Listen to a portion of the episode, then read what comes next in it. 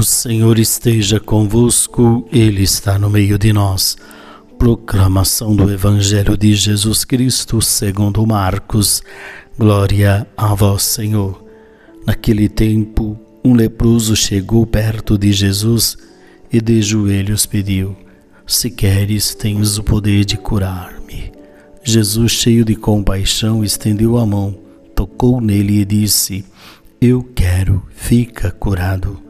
No mesmo instante, a lepra desapareceu e ele ficou curado.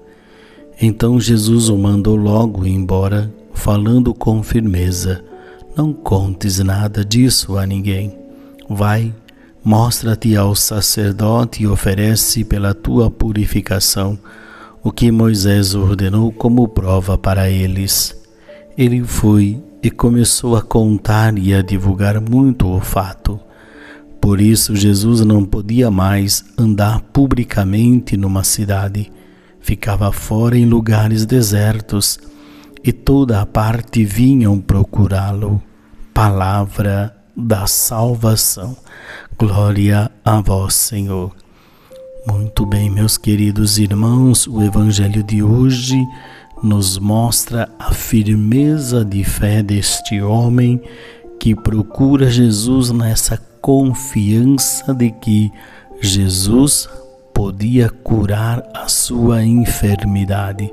Jesus poderia novamente restituir a este homem a dignidade, a possibilidade de voltar novamente ao convívio da comunidade, a ouvir novamente a Torá, ser alguém, ter vez e ter voz. Jesus que olha para ele depois dessa profissão de fé. Eu, eu sei que tu tens o poder de me curar. Jesus se coloca no lugar daquele homem.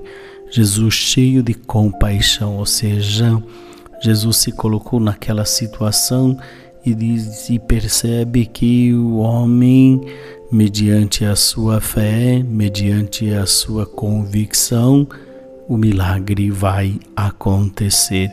E uma vez curado, aí que vem o passo mais importante.